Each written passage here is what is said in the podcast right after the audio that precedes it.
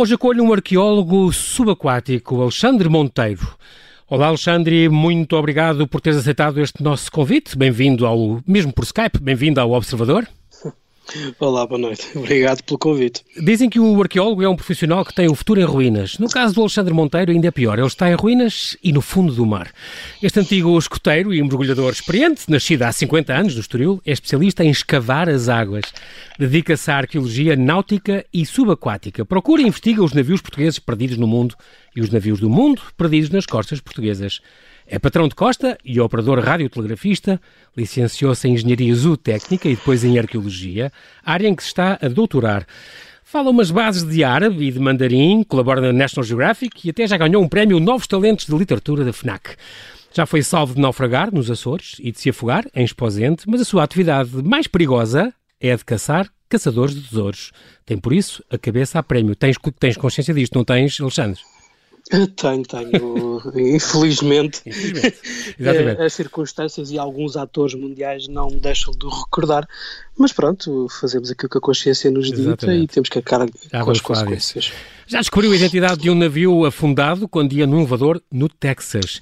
A primeira pergunta que eu te quero fazer é esta, Alexandre. Qual é a diferença entre arqueologia náutica e arqueologia subaquática? Complementam-se ou é a mesma coisa ou o quê? Uh, os especialistas eh, gostam muito de escalpelizar os assuntos e, uhum. e cortar cabelinhos, não é? Um, a arqueologia marítima é a arqueologia que se faz no mar, a arqueologia subaquática é a arqueologia que se faz debaixo d'água, depois há a arqueologia fluvial, a arqueologia náutica são as pessoas que procuram tudo o que tem a ver com o que foram os antigos navios, não é? Uhum. Porque também se podem escavar cidades debaixo d'água. Claro. Uh, eu estou num projeto como a proverbial Atlântida, Exato. exatamente. não, uh, existem cidades que, que, que têm uma existência concreta. Alexandria, eu, eu por exemplo, por... não é? Uh, sim, Alexandria, por, por exemplo, exemplo é, é um ou, caso ou, no caso de ou, ou, em Nápoles, a cidade de Bay, para a qual okay. nós estamos inseridos num projeto em que estamos a desenvolver tablets que funcionam debaixo d'água e que ah, permitem sim. fazer visitas virtuais a essa cidade afundada. Portanto, neste caso, tratar-se-ia de arqueologia subaquática okay. e não necessariamente de arqueologia náutica, porque não estarão navios envolvidos ah, na bem, coisa. Muito bem, está, está explicado. Tu gostas mais de, de, definir como quê? Como arqueólogo subaquático? Pode ser, pode ser isso? Uh, sim, eu gosto de ser arqueólogo náutico, porque eu, a mim não me interessam as cidades, não gosto de escavar cidades nunca tive muita paciência. Fui obrigado uma vez uh, na disciplina de, de, arqueologia romana a ter que escavar em terra, filo um pouco a contragosto uhum. em, em Alfama com o professor ah. Rodrigo Banha da Silva, uhum. uh, mas depois gostava sempre de, de, sempre que podia deixar a Chanel fugir e ir até à praia uh, e escavar barcos. Sim, foste, portanto, às nossas, em Alfama foste, em Alfama foste às nossas origens romanas, portanto. Não, não foi muito mal porque acabei por escavar de fronte ao Museu do Fado e estávamos no nível do antigo rio ah, okay. e, portanto, as botas estavam uh, mergulhadas nas, nas, nas, águas do Tejo. Portanto, Exatamente, junto o, à muralha o nível freático ali é, é, altíssimo, não é? Está, está quase a, a, Sim, a, a dois metros de profundidade já é encontramos incrível, as águas do incrível. rio abaixo das ruas de Alfama, sim. Oh, Naquela zona de fronte ao Museu do Fado. Uhum. Como é que nasceu a tua paixão? Foi porque leste o segredo do licórnio, o tesouro do Racama, o terrível do Tintim? Ou não? Eu queria ser arqueólogo. Eu, quando era mesmo muito miúdo, queria ser faroleiro. Mas faroleiro daqueles isolados no rochedo, no fundo, no meio do mar. Exato. Depois decidi que queria ser cozinheiro. e depois, como dizem perto? que. Andei perto, andei perto. perto como dizem, e com verdade, que as leituras juvenis são perigosas, eu li uma série de livros de, em catadupa, nomeadamente Os Deuses, Tesouros e Sábios, portanto, uma série de livros de divulgação da arqueologia e decidi que queria ser arqueólogo. Isto antes de fazermos aquela proverbial prova vocacional, o teste vocacional do nono ano. E quando cheguei ao nono ano, a psicóloga perguntou o que é eu queria, eu disse que queria ser arqueólogo e ela disse, ah, mas isso não dá, não dá dinheiro, você não vai ganhar nada. Não, não, que o seu perfil isto dá para as ciências exatas, matemática, físico-química, e pronto, acabei por ir para a área das ciências e foi por aí. Uhum. Um, mas então porquê a zootécnica? Porquê a engenharia zootécnica? uh, é engraçado, mas foi uma primeira licenciatura que tiraste, depois foi tirar a outra logo. Uh, sim, eu, eu, eu tive uma crise existencial aos 17 anos e resolvi que não havia de ir para a faculdade quando acabei o 12 e queria muito ir para a tropa. Um, okay. Tinha lido aqueles livros do Jean Lertigue, do, do Centurião e da Curião, não é? Lá está, os livros influenciam. leituras, exato. o perigo das então, leituras. Queria, exatamente, e como estávamos naquela fase em que já tinha deixado de haver serviço obrigatório, ou pelo menos só 30% das pessoas é que iam obrigatoriamente servir nas Forças Armadas, eu decidi não correr risco se ofereci-me como voluntário aos 17 anos para a Força Aérea. Um, E depois, tanto foi o primeiro desgosto que dei à minha mãe, e depois o segundo desgosto que dei foi ter. acabei o primeiro do curso na, na Força Aérea uh, e quem acaba em primeiro pode escolher para onde quer ir. E geralmente as pessoas escolhem as bases aéreas perto de Lisboa, sei lá, Alfragide, Sintra, Montijo. Eu não, eu escolhi aquela que geralmente costuma ser o castigo, escolhi os Açores. Os Açores, ah, pronto, daí porque quando era miúdo gostava, tinha começado a fazer caça submarina e era fanático de caça submarina. E, e, em Portugal, claro que o melhor sítio para se fazer caça submarina, ou para quem gosta de mar, é nos Açores. Uh, e fui parar aos Açores, fiquei lá, tive um ano um, na Força Aérea, uhum. uh, só a dedicar-me à Força Aérea, e depois como trabalhava por turnos, era controlador aéreo, uh, tinha muito tempo livre nas mãos e decidi, ah, já agora vou experimentar e vou concorrer à faculdade. E a faculdade na Ilha Terceira, que é onde está a base das lajes, eh, tinha três cursos: Engenharia Agrícola, Engenharia Zootécnica e Educadores de Infância. Uh, e portanto fui, fui parar a engenharia zootécnica uhum. porque era a minha área. Uh, todos os meus colegas eram pessoas que já tinham ordenhado vacas, eu nunca tinha visto uma vaca à minha frente e portanto foi, foi interessante. Portanto, não tinha grandes expectativas, mas foi, foi muito interessante. E a tua especialidade também em, em transumância, muito bem. Um, Sim.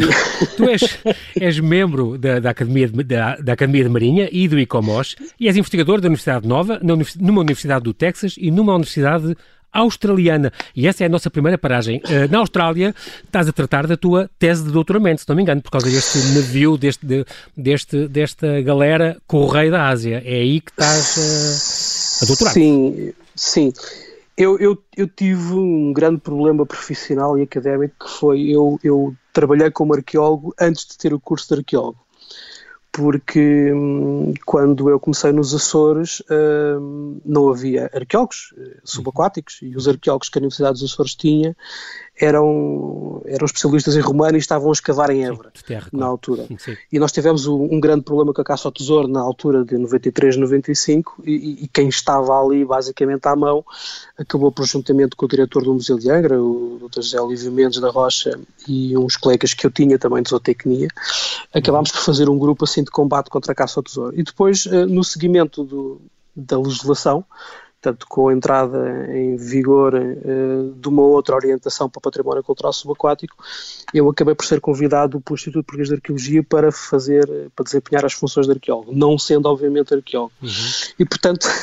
e estamos a falar de uma zona que é a, a, Baía de Angra, por exemplo, onde há um, aquele é um verdadeiro cemitério de, de, de navios afundados e não sei se havia aquele problema de construírem uma marina nova e, e um porto e um terminal de cruzeiro. Sim, e, não sei se aquilo foi para a frente ou não, foi? E, eh, portanto, iam pôr em risco muito daquela, daquele projeto de fazer ali um parque turístico, sim, aquático. É uma... Era uma boa ideia. Um a Baía de Angra é um, é um, é um lençol, é um lenço, não é? Aquilo é uma coisa muito pequenina uhum. uh, que desde que os portugueses colonizaram e descobriram os Açores, desde 1427, 1430, uhum. serviu durante 200 anos como o principal porto da navegação das descobertas. Tanto espanholas como Exatamente. portuguesas. Portanto, tudo devido ao regime dos ventos. Era uma escala obrigatória, claro. Era obrigatório passar pelos Açores e, portanto, era preciso que na última etapa antes de chegar à Europa, geralmente os navios vinham muito destroçados, com muita gente morta, sem víveres frescos. Era preciso que houvesse uma Exato. era preciso que houvesse uma, sim, era preciso que houvesse uma estrutura de apoio. E o rei uh, criou a Provedoria das Armadas, que dava apoio quer às armadas portuguesas, quer às armadas espanholas que vinham do Novo Mundo. Um, e, e, portanto, uh, elas ancoravam dentro da Baía de Angra, uhum. que é um porto excelente em todas as condições de vento, à exceção do vento de, que, de leste.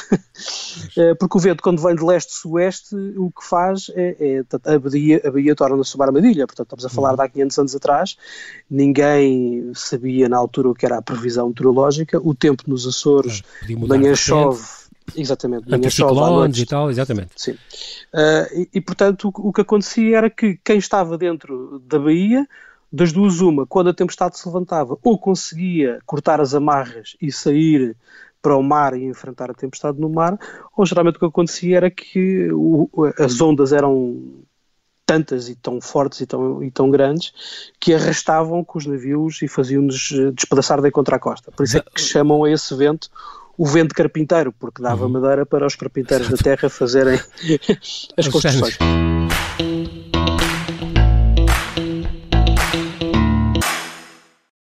Sou Miguel Cordeiro, jornalista na Rádio Observador e membro permanente das Manhãs 360. Se quer juntar-se à nossa missão de serviço público, torne-se assinante do Observador.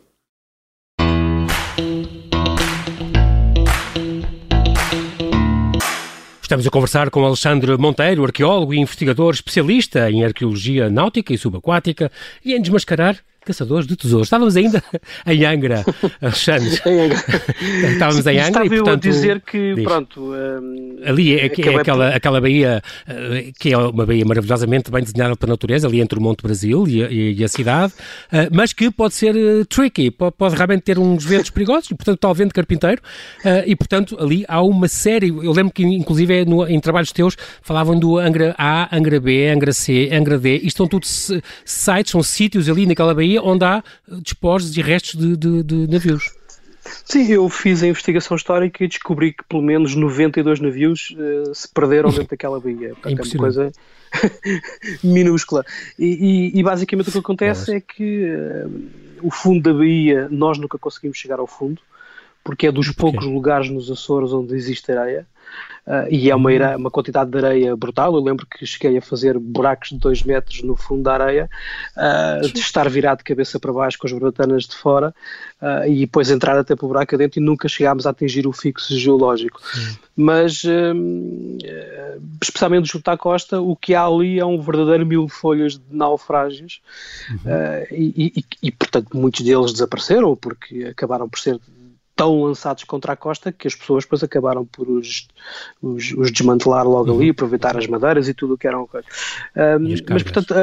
E as cargas, obviamente, ah. estamos a falar das cargas preciosas que vinham da Índia, com as porcelanas chinesas e as, as, as, pedras preciosas, os diamantes, e estamos a falar dos navios espanhóis que vinham carregados de ouro e de prata e, e que, obviamente, eram ali também atacados pelos, pelos, pelos, corsários ingleses. E isto tudo para dizer que, no fundo, acabei depois de ter que me legitimar, não é? Tirar o curso claro. de Arqueologia na Universidade Nova e, e, e estava Portanto, eu pensava mesmo que ia terminar pela licenciatura, porque não queria continuar o meu plano de estudos, mas depois apareceu um navio. Uh, o tal Correio da Ásia, não é? Não, não. Não é esse? Um, não, apareceu um navio na Namíbia. É verdade, na, na, na Praia dos Diamantes. E, na Praia dos Diamantes, portanto é uma zona de prospeção diamantífera brutal. Um, e portanto eles encontraram o navio e eu fiz a investigação histórica e, e a, a quantidade de informação que levantei foi tão grande que, que depois fui quase que obrigado a fazer o mestrado com, com esse tema uhum. e, e, o mesmo depois sucedeu com, com esta minha tese de doutoramento que tanto eu, os australianos pediram uma ajuda para fazer a investigação histórica sobre o navio português que eles tinham encontrado em 2004, do qual não tinham rigorosamente qualquer tipo de informação uh, e eu levei cerca de quatro anos até conseguir encontrar os arquivos foi não primeiro não estava à espera que não os encontrasse e depois já tinha praticamente perdido a esperança de os encontrar e, e encontrei realmente o arquivo do proprietário deste navio, que é o Correio da Ásia, e a, e a quantidade de informação é tal e é tão e é tão boa do ponto de vista científico Rica. e histórico. Uhum. Rica, portanto, é, é o, o, Correio da Ásia é o único vestígio material de 500 anos de comércio marítimo entre Portugal e a nossa posição na China, que era Macau. Uhum. É, o único, é o único vestígio material mesmo, não há outro qualquer. É também o único navio português que se conhece na Austrália. E é um navio que, que, que é paradigmático do, do, do, comércio da altura das guerras napoleónicas, em que os portugueses conseguem, aproveitando este vácuo que os beligerantes deixaram, os franceses e os ingleses, conseguem bichar este mercado todo mundial. Portanto, o, o proprietário do Correio da Ásia era o José Nunes da Silveira, é um homem que nasceu pobre na Ilha do Pico, nos Açores, uhum. curiosamente, uh, que vai ter com um tio a Macau quando tinha 15 anos, que aos 30 anos regressa a Lisboa como coproprietário do navio e que até morrer em 1833 se torna um dos grandes negociantes da Praça de Lisboa. Uh, tanto ele lida com escravos em Moçambique, com o café das Maurícias, com ópio e porcelana chinesa e canela da China, faz viagens para o Brasil, onde vai buscar os produtos brasileiros. Portanto, é um homem que compra navios em Nova York, porque eram mais baratos, e que hum, consegue ter contactos pessoais, portanto, nós diríamos antenas, uh, um pouco por todo o mundo. Uhum. Portanto, um navio do José Nunes da Silveira, quando chegava a, a Calcutá ou quando chegava a Java, na Indonésia, havia sempre alguém da sua entourage que escrevia uma carta e que enviava para Lisboa para o manter a par. Eh, do que acontecia. Uhum. É uma parte que tu também gostas muito, esta parte da investigação dos arquivos. Portanto, estamos a falar de, do Correio da Ásia, portanto, este, este barco que afundou há pouco mais de 200 anos, em 26 de novembro de 1816, e que a carga era impressionante, ele tinha 3 toneladas de patacas, estas eram moedas espanholas de 8 reais, que portanto que iam de prata, não é? 107 uhum. mil moedas de prata que iam para Macau, e é o tal eh, self-made man, este José Nunes da Silveira, açoriano, da Madalena, que, que negociava das sedas, a porcelana, os escravos, o ópio, como tu disseste, o café, é muito curioso, porque também ao, ao escrever sobre isto, e tu tens um artigo muito bom a, a, a falar disto, um, aliás tem e várias conferências, uh, falas também de uma coisa muito curiosa, que é o comércio da saudade verdade. Uh, uh, porque isso é muito giro, porque nós não tínhamos, na altura, a única coisa que, que interessava aos chineses era a prata. E, portanto, as coisas que este barco também podia ter dentro, uh, como o vinho, encontraram várias garrafas, por exemplo, não é? o vinho, os enchidos, as azeitonas, o bacalhau ou até os livros, eram coisas que não eram para, para mercar, mas eram coisas para os portugueses e os espanhóis que estavam nas, os espanhóis que estavam nas Filipinas, os portugueses que estavam em Macau. Muito engraçado este comércio da saudade que também, também ia nas cargas de, de, destas, destas galeras e destes barcos. Sim, é tentar sempre fazer. Muito eh, o, o negociante é sempre uma pessoa que compra por 10 num lado que vai vender por 20 no outro. E se puder, no outro lado, comprar algo por 20 Exato. e vender por 30, o lucro é maior. O Zé da Silveira é especialista nisso. Certeza. Qualquer, qualquer bom comerciante tem que ser especialista nisto, senão vai à falência. Claro, claro. O, o, o que acontece aqui é o que é, é, é, é algo que é muito intrínseco à China e que só se desviou da norma por uma única vez e deu raia na altura a China é um império que era muito mais evoluído em qualquer eh, faceta que nós queiramos comparar com a Europa.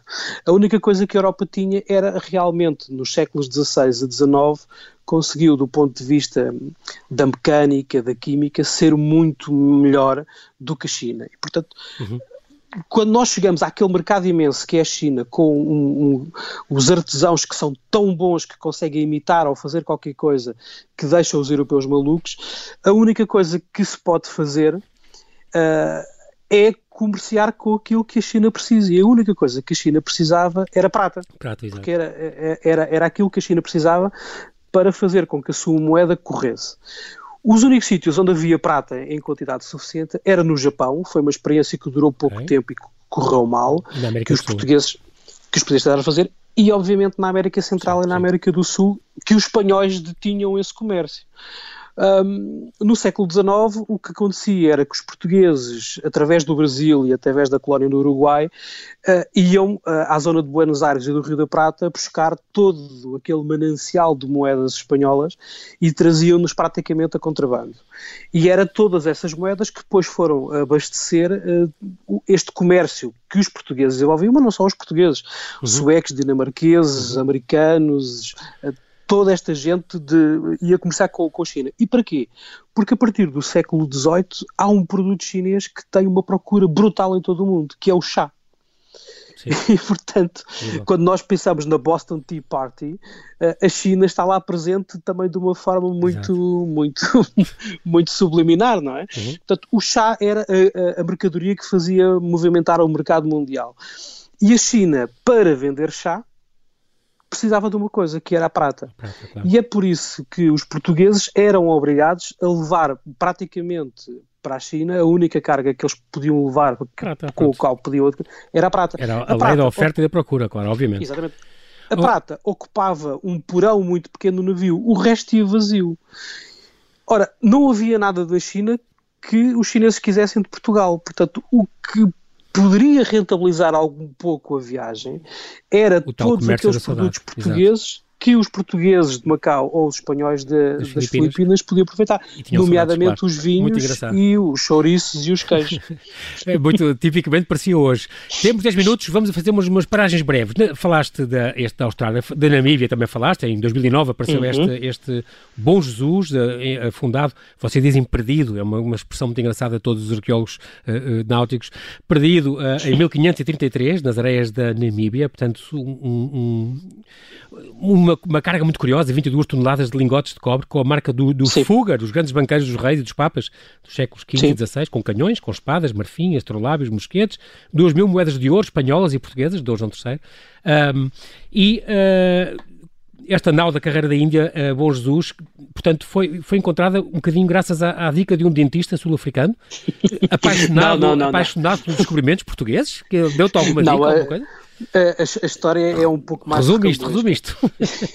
Sim, vou ter que resumir. Sim. A De Beers fez uma grande parceria com o governo marxista da, da Namíbia, uhum. que é curioso, não é? Uh, e então criaram uma empresa estatal, que é a Nandeb, que vai uh, minerar, quer no fundo do mar, quer na costa da Namíbia, aquela longa pluma oceânica que o rio Orange levou através dos campos de Kimberlite okay. ricos em, em, diamantes. E, portanto, o que eles fazem é, no fundo, fazem uh, com umas piscinas gigantescas na, na, na orla marítima, que depois vão chupar a água com grandes aspiradores. Ah, e daí então ficam, e, à, já percebi, ficam à vista alguns restos, devem ter apanhado Exatamente, mais e foi um, durante é? uma dessas operações de aspiração que okay. o, o, estes lingotes ficaram à vista. Pronto. Esta área é uma área extremamente reservada, portanto, ninguém entra nem ninguém sai de toda aquela área sem passar por detectores de metais e detectores claro, de claro. diamantes que utilizam raio-x e por aí fora. E, portanto, esta descoberta manteve-se secreta durante muito tempo até que uh, um, um, dentista sul-africano okay. que adora os descobrimentos uh, europeus então, e, que, e, portugueses, neste caso, claro.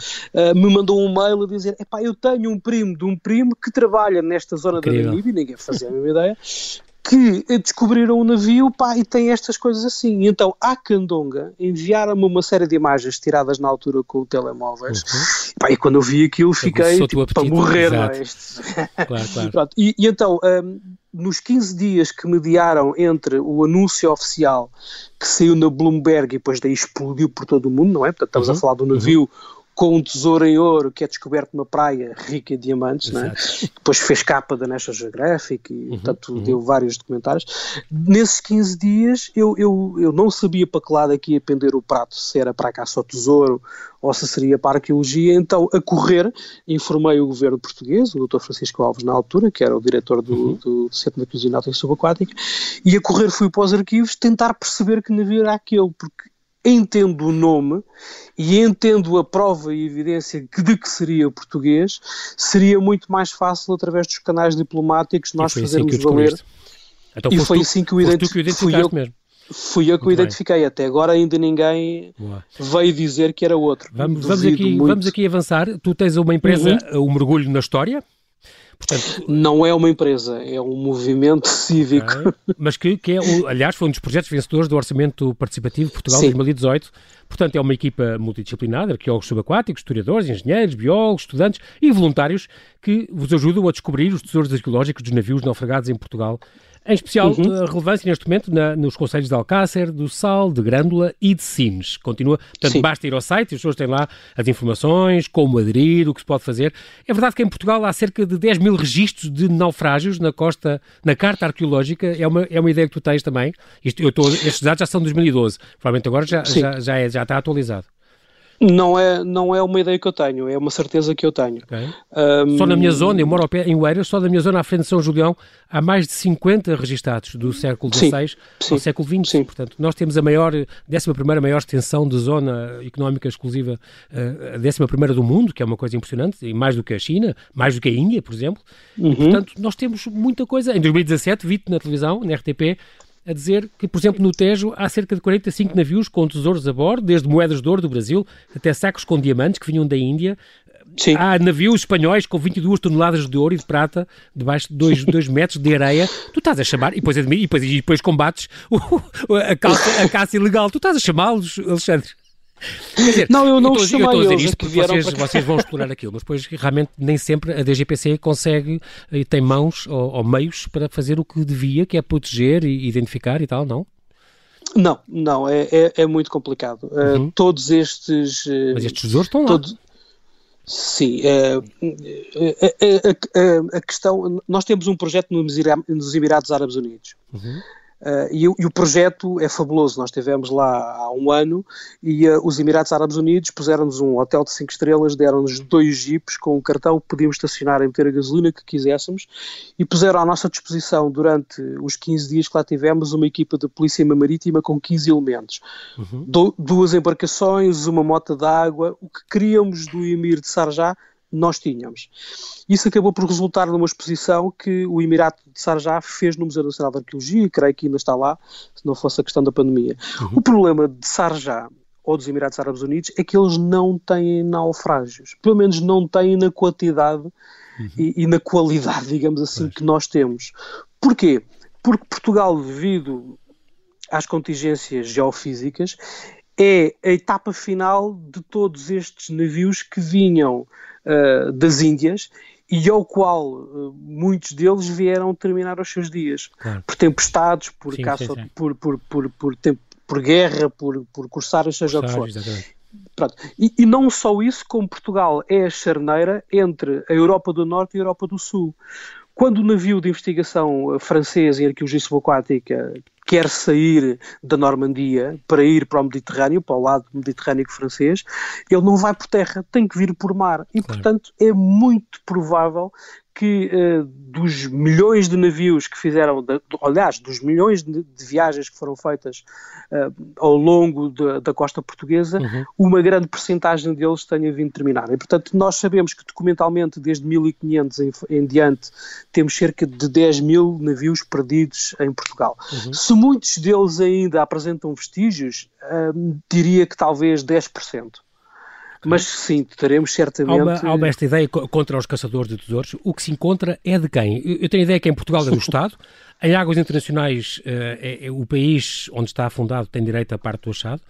A Convenção de Genebra, uh, para os Estados Arqueológicos, que nós, que nós uh, com a legislação mundial, a Carta do ICOMOS, que nós assinámos também, e a proteção do património uhum. cultural subaquático, que nós assinámos em 2001 também, nós, portanto, diz que é, no fundo, é, é, a soberania do, do, do, de quem é o, a imunidade soberana do, eh, do, dos uhum. navios de guerra e de Estado, como foi o caso uh, daquele, daquele famosíssimo da, contra a Odisseia, não é? Aquela, não, já tu escreveste aquele, aquele, aquele prefácio um, àquele livro muito giro do Cisne Negro, onde falas de, desse caso. Portanto, foram os americanos foram obrigados a devolver uh, uh, toda aquela carga que, que, apareceu nas revistas todas, em todo o lado, porque tinham saqueado aquilo que foi no, ao largo do Algarve e, portanto, Sim, no numa nau espanhola. E, portanto, os espanhóis conseguiram em tribunal americano que tudo lhes fosse devolvido. Sim. Uh, eu gosto de eu gosto de falar em tesouros, mas também gosto de passar por cima dos tesouros e eu vou explicar uhum. porquê. Uh, nós estamos a falar de sítios arqueológicos. Uhum. Quando nós enchemos a boca a falarmos nos descobrimentos portugueses que fizemos e acontecemos e que os portugueses há 500 anos tinham isto e aquilo e aquilo outro, nós na verdade não temos vestígios arqueológicos. Ninguém faz a mínima ideia como é que uma nau do século XV era construída, como é que uma caravela do século XVI que, que saía de Lisboa para a Índia... Há os tratados, certo? Sim, mas os tratados são posteriores... Dos... Ah os, os, tratados são posteriores, datam todos pelo menos de finais do século XVI e muitos deles não têm as informações mais básicas. Portanto, tudo aquilo que é o período áureo dos descobrimentos nós não fazemos a mínima ideia. Portanto, é importante ir a esses é- achados é... com, com, esse estudo uh, do, do sítio em si e de toda a envolvência arqueológica e não necessariamente claro, pela carga, claro, porque pode, claro. não, é, não é Sim, isso que move. Tipo, hoje em dia não passa para a cabeça de ninguém vender os mosteiros dos Jerónimos claro à pedra, não é? Claro. Nem passa pela cabeça de ninguém vender as pirâmides do Egito uma, ir lá com o martelinho, como fizeram com o muro de Berlim, e vender Exato. peça a peça. Exato. Se calhar ganhariam algum dinheiro no, no, no curto e imediato prazo de tempo, mas depois o que acabaria por acontecer era que a pirâmide desaparecia, ficava dispersa por milhões de pessoas claro. e deixava de haver aquele monumento. O mesmo se passa em arqueologia. que é precisa. Uhum. Pronto. Estes sítios de naufrágio são sítios arqueológicos, são sítios em que pessoas morreram, o navio da uhum. Namíbia encontraram ossos humanos, uhum. e portanto são sítios arqueológicos que têm que ser estudados. Que não pertencem, não pertencem ao país A ou ao país B, pertencem à humanidade. Uma coisa diferente é perceber o quem é que vai gerir este património? Ou seja, uh, não basta uh, dizer que ah, o navio é português, nós temos direito sobre o navio, nós temos que exercer esse tipo de direitos. Exato. E é isso que a Convenção da Unesco tentou de alguma forma dirimir. Os caçadores de tesouros, a filosofia é totalmente diferente. Portanto, estamos a falar de empresas que são cotadas em bolsa, Exatamente. que vivem da especulação, Uh, e a especulação é você investe na nossa companhia 100 mil euros e nós vamos encontrar este tesouro ultra mega fantástico que é sempre uma coisa muito empolada, uhum. o risco é sempre altíssimo e o que vai acontecer muitas vezes é que a empresa uh, recebe o dinheiro dos investidores e depois não vai dar retorno nenhum aos é, investidores. É, e eu, uh, Alexandre, é assim, nós acabámos o nosso tempo, mas fica aqui uma, uma, uma nota para as pessoas poderem consultar, como eu ouvi, as suas conferências, quer na Unesco, quer em universidades espanholas, por exemplo, exatamente a denunciar isso, até aparecia uma coisa do Wikileaks, com dados e coisas, estás sempre a dizer, eu vou-te mostrar estas faturas, estas coisas, assim veem como até os governos de Moçambique, o governo de Cabo Verde, há, há, vários governos que foram completamente enganados por estes, por estes caçadores de tesouros. Portanto, tu a pôr ali as coisas um bocadinho, e por isso tens recebido ameaças e tal, isso é uma coisa recorrente, já estás habituado a isso também. Tu, às vezes tens que ir ao, a um café na parede com agentes à paisana, porque um, um informador vai-te dizer coisas, não sabes se vais levar um tiro ou se, ou se vais receber uma informação. Eh, passas também por estas, estas coisas perigosas, mas uh, é uma vida realmente aventurosa que vale muito a pena e, e por, esta, uh, por este carinho que tu tens pelo património, que é uma, uma coisa muito importante. E fica aqui este, este convite para as pessoas também consultarem uh, de, sobre a tua, o mergulho na história, sobre esta associação que vocês têm. Quero-te agradecer, Alexandre, pelo teu tempo, pela tua disponibilidade, por nos fazeres embarcar nessas aventuras submarinas, estes naufrágios históricos. Boa sorte nos teus esforços para o Governo proteger este nosso património. Tenho esta ideia da, do turismo também uh, subaquático, que é uma coisa importante e bem-ajas por tentar desmascarar estes modernos muito obrigado saqueadores e pela oportunidade de podermos falar sobre perdida. isso. Vá, muito obrigado, Alexandre.